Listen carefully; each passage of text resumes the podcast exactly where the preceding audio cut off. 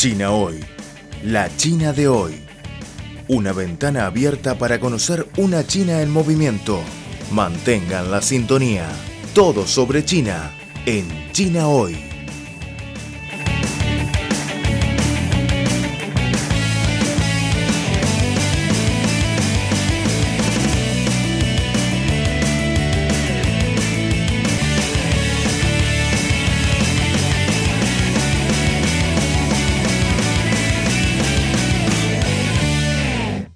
Al pie de la montaña Fénix, situada en la cordillera Xishan, ciudad de Beijing, se asienta el templo milenario de Longquan. Aquí se encuentra un monje especial llamado Xian Es un robot pequeño, lo que se considera el Siri del mundo budista. Mi nombre es Xian soy un monje robot. Son todos bienvenidos a visitarme en el templo Longchuan. Xian qué hacer con los pensamientos molestos. Mi maestro siempre dice que no hay que resistir a los sentimientos negativos porque esto solo empeora la situación.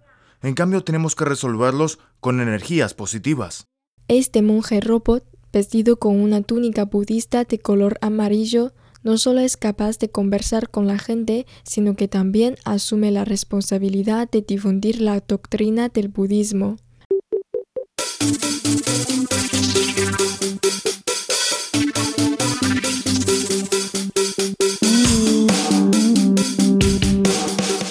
Economía, sociedad, deporte, gastronomía y turismo.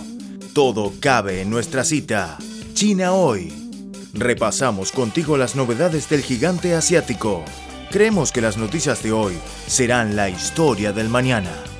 Y lo más importante es la actualidad. Disfruten de China hoy. Mantengan la sintonía.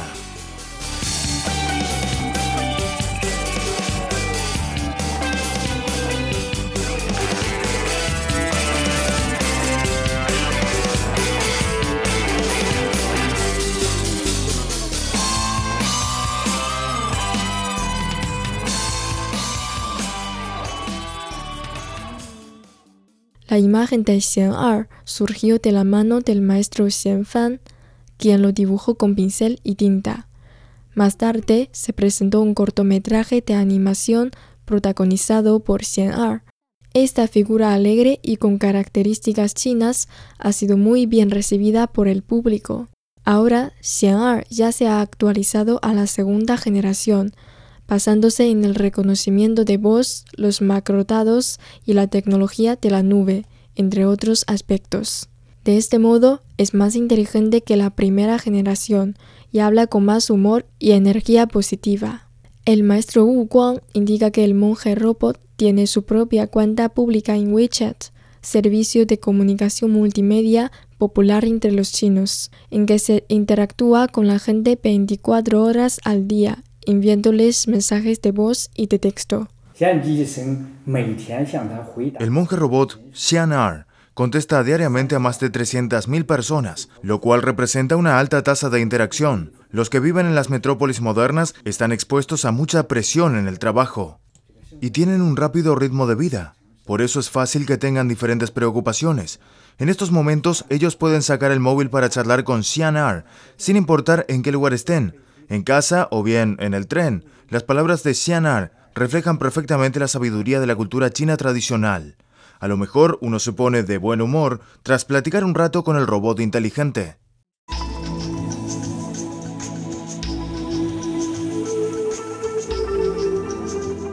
Reciclar te conviene. Cuidas el medio ambiente y te ahorras dinero.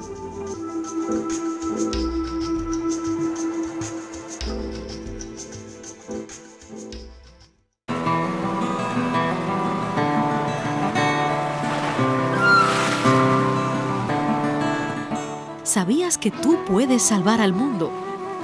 Comienza por no tirar basura en las calles.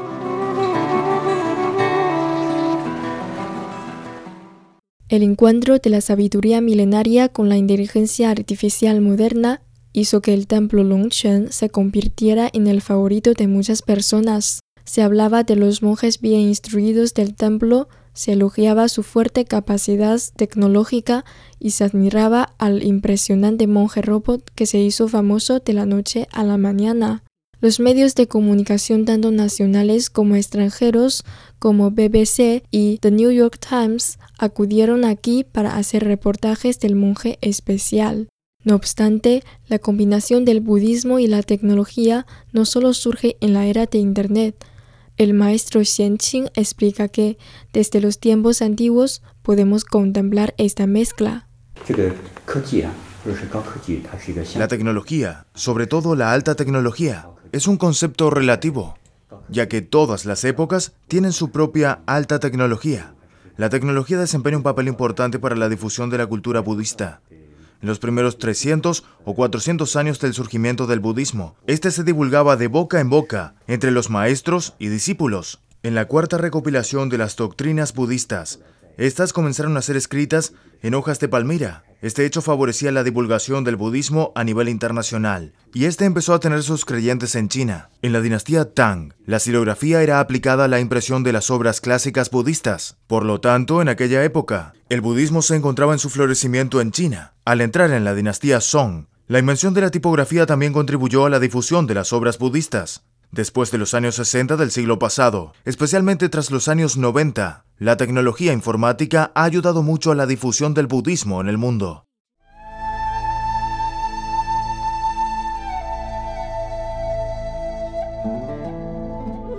Cuatro de cada diez especies desaparecen a causa del hombre. La llegada de la sociedad industrial aceleró el ritmo de extinción de las especies. Ahora un octavo de las plantas un cuarto de los mamíferos, un noveno de las aves y un cuarto de los anfibios están en peligro de extinción. El hombre tala árboles, desvía o rellena ríos, destruye el hábitat de muchas especies, contamina, practica la caza furtiva o la compra y venta de animales. En solo 100 años se ha reducido un 50% de la selva del planeta. En nuestras manos, la salvación del planeta depende de todos.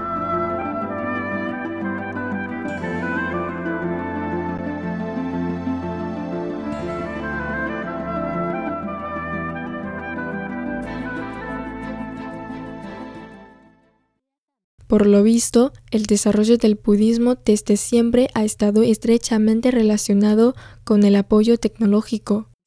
La ciencia y tecnología más avanzadas han permitido a dicha religión lograr un mejor progreso. La innovación es sin duda una vía imprescindible para el avance continuo de la cultura tradicional. En este aspecto, el templo Longchen debe ser un ejemplo destacado. El maestro Wu Guang nos dijo que la idea innovadora del budismo fue propuesta por el maestro Xue Cheng, que piensa que la sucesión supone heredar los espíritus originales del budismo, mientras que la innovación implica el progreso de la religión al ritmo de los tiempos. El desarrollo del budismo también tiene que combinarse con lo que está de moda. Así que el templo Longchen creó la imagen de Xian'er y sus productos accesorios.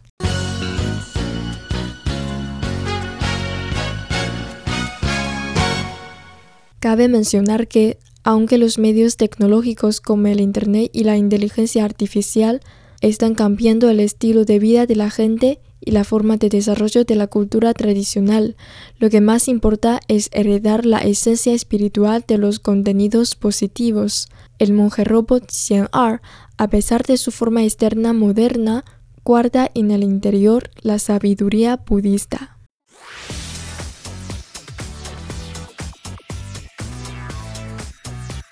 Radio Internacional de China, una ventana abierta al mundo. Visítenos en nuestro sitio web espanol.cri.cn. Nuestro correo electrónico es spa.cri.com.cn.